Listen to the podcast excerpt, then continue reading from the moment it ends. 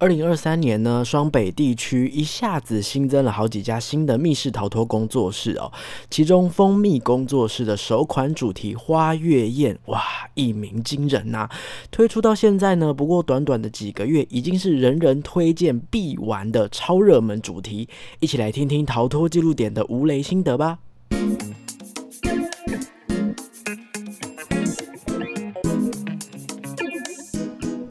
欢迎收听逃脱记录点，我是阿纪。逃脱记录点呢是一个分享密室逃脱、剧本杀等等实境游戏心得的节目哦。会有我实际体验之后呢，从各个不同的面向来分享自己感受到的想法哦。那当然途中会有一些猜想啊，或是分析啊，也或者是可能是跟同行的伙伴一起聊出来的，或者是我观察老板或设计师的一些设计内容，呃，分享一些主观感受，所以仅供各位参考哈。目前的节目呢是每周一不定时推出，是我这个那个月到底忙不忙哈？所以呢，非常欢迎你按下订阅键哦。如果我不忙的话，周一随手打开看看就可以有新的集数可以收听喽。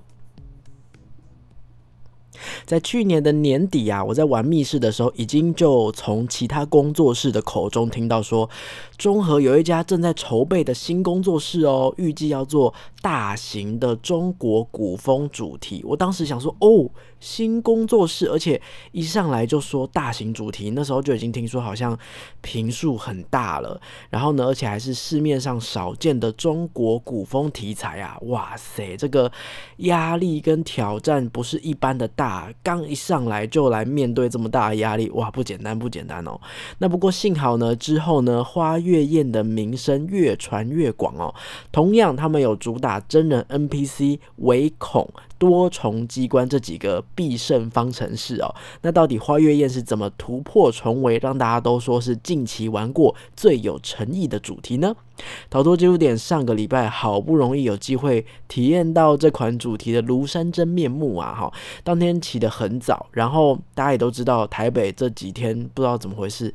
早上也在下大暴雨，然后午后雷阵雨也很也很可怕，这样整个狂风暴雨吼，所以当天我们早上去蜂蜜的时候呢，所有成员都是一身狼狈哈，还有人就是路上车子爆胎哈，所以不小心耽误了游戏开场时间哦，真的是感谢工作室的老板愿意等我们全员到齐再开始哦。OK，所以呢，当天进入密室之前，整个是一波三折啊哈，可是，一进入密室呢，这个心情直接一扫而空，我已经很久没有这种。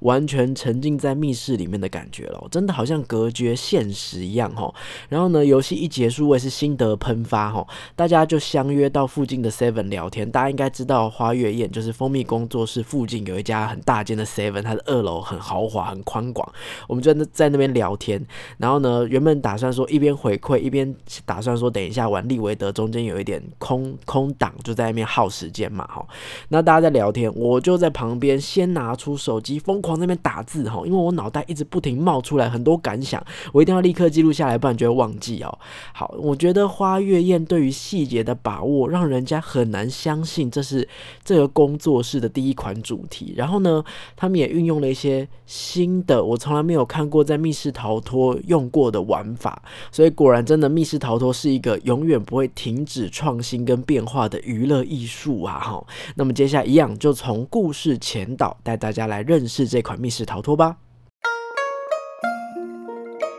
桃花阁呢是京城最近新开的客栈哦，其中最负盛名的便是红牌月儿姑娘。适逢上元灯节，桃花阁推出一档表演，有花灯、月儿、美酒的花月宴，一晚只收一组客人哦。其中猜对灯谜，除了可以跟月儿姑娘共度一宿之外，还有机会获得月儿姑娘赠送的桃花簪。凡是能获得桃花簪的人呐，一定能获得令人羡慕的爱情啊！所以今天晚上。上呢，你们受邀来到此地，尽情享受由桃花阁为各位准备的花月宴。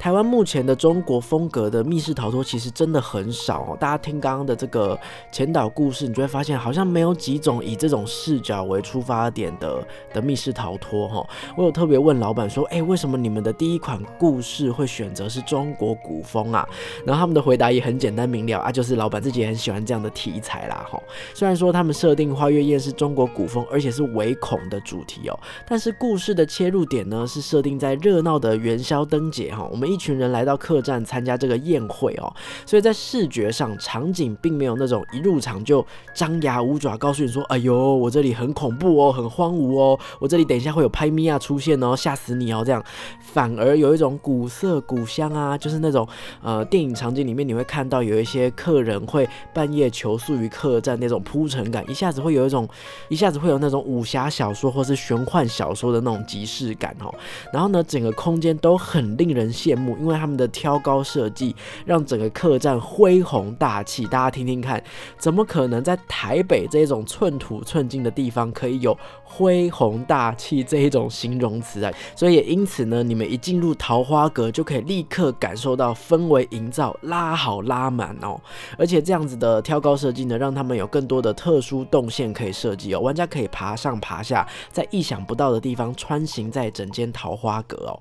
那以往在密室当中呢，有 NPC 跟我们实际互动，其实已经是非常吸引人的一件事情了。但是花月宴的 NPC 啊，除了忠实于角色在游戏当中跟我们对话互动之外呢，居然还有演戏以外更意想不到的表演方式哦。我真的从来没有在密室里面想到说可以用这样的方式会体验到这样的东西哦。他们是近距离的现场演出，但是完全不尴尬。他们用了一场表演哈，把客人带入就。是我们在一个中式宴会，大家酒酣耳热的一个气氛哦，然后也让我我这个玩家立刻能够转换身份，哎呀，我就是来桃花阁享受的客人呐，这样子。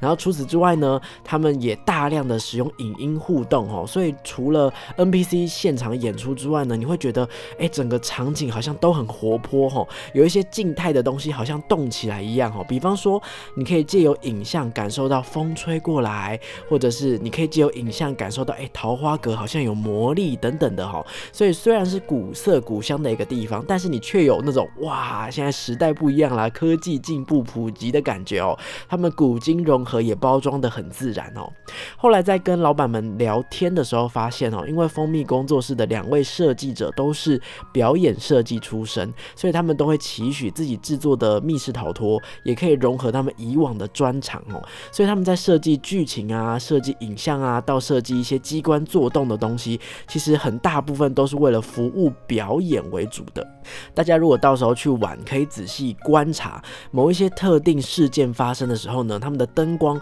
呃，刚刚说唯恐嘛，哈，不是只是为了让你感到害怕有事发生，在那边乱闪一通哦，而是它居然去搭配音乐的节奏，而有不同的速度变化，闪的速度是不一样的。他们居然去对音乐的拍子，好，那再比方说呢，呃，我们如果从一间房间要进到下一间房间哈，他们开开门关门的这种转场设计啊，他们设计了一个影像，风吹过来，然后呢，开门的速度跟方向也跟风吹过来的这个影像一样，所以看起来就好像风吹散了这一幕，然后我们要拉开下一幕的感觉哦，诸如此类，还有好多好多的过场细节哦，而且呢，大家可以仔细听音乐，仔细看灯光效果哈，当这些呃事情发生的时候哈，比方说题目过关了哦，过关的时候会有一些呃效果发生，或者是。下一个门打开开了，我们要进到下一间空间哦。这种就是转场的时候，开门关门的时候，大家不要不敢看哦。花月夜没有那么恐怖，反而你们要赶快找一个好位置来欣赏哦。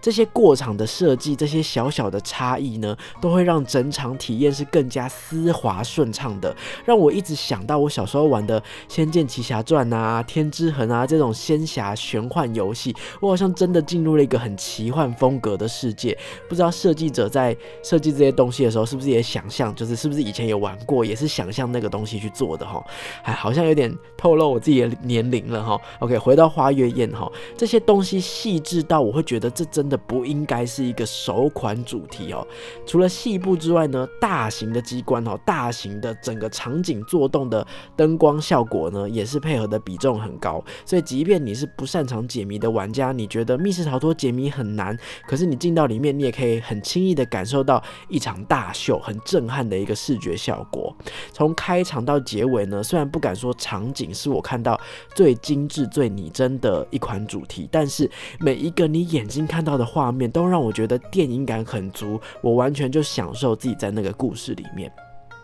提到故事啊，花月宴，我们的游戏时间没有记错的话，我们总共花了九十多分钟哦，但是体感完全没有那么久哦，感觉咻一下子就就结束了哈，这句话绝对是称赞，代表说你在游戏当中感受不到时间的流逝啊。从我们是来参加上元灯节，想要找月儿姑娘共度春宵，再到后来了解了整件事情的来龙去脉哈，剧情的发展跟收敛都很得宜，因为他们的出场人物其实不少哦。但是呢，你们都能够呃完整的从游戏当中了解到他们的故事，每一个人物的故事，节奏是很丰富的，有起伏，然后但是又不会冗长哦。该该缓慢安静的时候呢，可以让人理解故事，冷静下来；该紧张的时候，我又会屏住呼吸；该澎湃凄美的时候，我甚至会觉得。哇，好可惜哦，怎么不能拍照啊？好想要拍一下整个画面留念，就是眼睛很想要记住这个画面的感觉哦。特别就是结尾的地方，真的让我目不转睛哦，真的是呃视觉效果很棒的一款主题哦。一晃眼九十几分钟就过去了。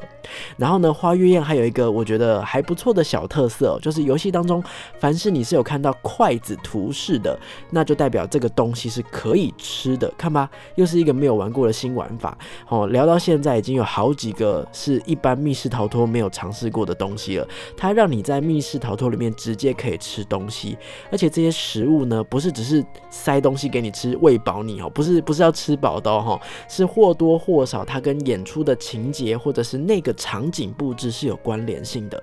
那当然啦，花月宴呢聊到现在好像都有很多的优秀之处，我当然也会有私心希望可以更棒的地方，比方说我会希望游戏当中的语音设备可以更清楚一点，好让我可以听懂他们想讲什么，或者是说刚刚提到吃东西的这个环节，我会希望每一件吃东西的事情都可以更贴近故事的核心啦哈。但是我也知道，就是作为玩家视角，我们一定是贪心的，一定会希望游戏再给我们更多。但如果我今天是是作为设计师的角度去看他们目前已经做出来的事情哦，我会觉得蜂蜜工作室已经是做到出乎意料很棒了哈。从游戏中可以感受到呢，他们一定花了很多心思，尽力去排除你们第一次做密室很容易踩到的坑哈。事前应该做了很多功课，或者是他们可能询问了很多同业的经验啦，比方说利维德 log in 就在附近哦，听说他们常常互相聊天哦，有很多细腻到不行的亮点哦，是一定。是，呃，重复淬炼过好几次，或排练过好几次，或是应该是有汲取了一些经验才能够做到的。所以看到这些东西，让我已经偷偷在体验的过程里面，心里沸腾了好几遍。哇，怎么那么棒？怎么那么棒？这样子。所以如果你是没有玩过的玩家，我真的是大推荐要去体验看看哦。花月宴呢是一款四到八人的主题哦，价格是每个人七百五到一千一百五十不等哦。我自己的建议体验人数大概会是六到七人，我觉得比较刚好啦。特别是它其实是一个适合新手的游戏。好，那但是如果你要揪全新手，可能会有一点点摸不着头绪，所以我建议其实大概六到七人当中掺杂呃比较多新手或者是一些中老手带一大群新手去玩会比较刚好。其实我后来想一想，我觉得就算八人也很 OK。也别忘了，我刚刚说这个场景是恢宏大气呀，哈，所以呃，我们这一团去就是八个人体验，我也不会觉得有什么拥挤的感觉，所以大家可以放心哈。那老样子呢，我也是真整理了几则逃脱吧，还有 Google Map 的评论留言，给大家作为参考啦。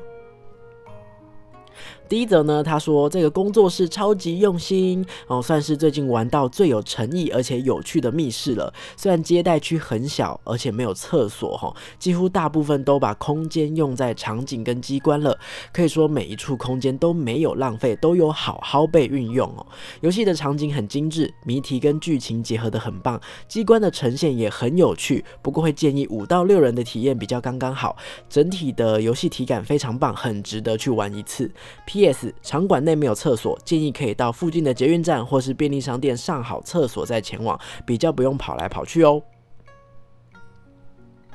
第二则呢，他是在呃两周前哦，两周前的评论，他说谜题机关的难度恰到好处，不会让新手完全没机会，也不会让高端的玩家觉得无聊。场景非常用心，很多谜题都很有创意。夸胡场夫应该也很麻烦吧？好，谜题机关的种类非常多元哦，就算是多人整团来玩，也可以分工合作，各自完成，不需要全部挤在一起研究一题哦。工作人员的角色扮演也非常用心，不会捧读念台词，是真正有加入剧情角色之中，甚至你可以帮他加戏哦。总之体验非常棒，推荐大家来玩。最后一则呢，他说灯光音效名不虚传超强，好，机关与视觉美术设计也是空间魔术师，号称三十平，但是玩家体感六十平以上啊。另外也善用换场哦，同一个场景它的氛围跟道具会完全不同哦。这一次呢是带六十岁以上的家母第一次玩密室逃脱，好，夸胡他们挑战了工作室开幕年龄最大的玩家排行榜哦，年纪比较大，所以可能因为部分的场景灯光比较昏暗，加上有老花眼哦，所以那个部分呢只能纯观光休息哦。但是整体的剧情、布景、机关、音乐，家母都觉得很有趣哦。除了有一个攀爬可能不太适合年龄比较大的玩家之外，完全是老少咸宜的杰作，期待工作室的新作品。哎，其实最后这一则评论很了不起哦，密室逃脱能够让老人家也感受到乐趣，而不会把重点去，就是他的记忆点不会觉得说啊好累啊，谜题是年轻人的东西呀，好难呐，这样子哦，就代表说这个游戏的表演性质是门槛很低的，它很亲民哦，所以也期待用这样子的方式能够让更多的人哈，就是他会觉得说，哎呀，我不聪明，我不喜欢动脑啦，这一种玩家也可以更亲近密室逃脱这一类型的游戏哦。玩完花月宴之后呢，我最大的感想就是觉得说，哇，密室逃脱真的是一个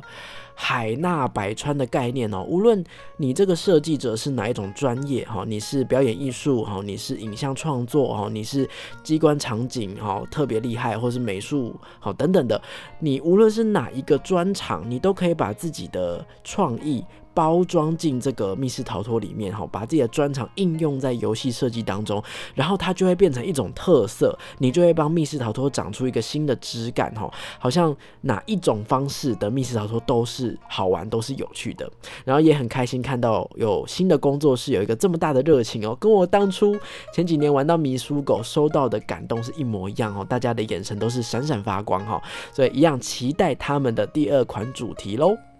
以上呢就是本集的心得啦，哈，以前呢就玩这个新开的工作室的时候，都会有一种怕怕的、怕踩雷的感觉哦。但是近几年呢，包含像呃前几集有跟大家分享的巨细啊，或者是像。呃，迷书狗刚刚提到的迷书狗哈，好像大家都越来越成熟，越来越厉害，然后大家都各自变出很多新花样，所以现在玩新工作室很像在开惊喜包哎哈，反而不像是以前那种踩雷感哈，嗯，觉得真的是越来越厉害了，不进则退，不进则退，然后勉励自己哈，OK，好，那喜欢我的节目呢，别忘了追踪我的 IG 跟我互动哈，搜寻逃脱记录点就可以了，按赞订阅 YouTube 频道，也可以在 Podcast 平台留下五星的好评，那么就敬请期待下一集啦。拜拜。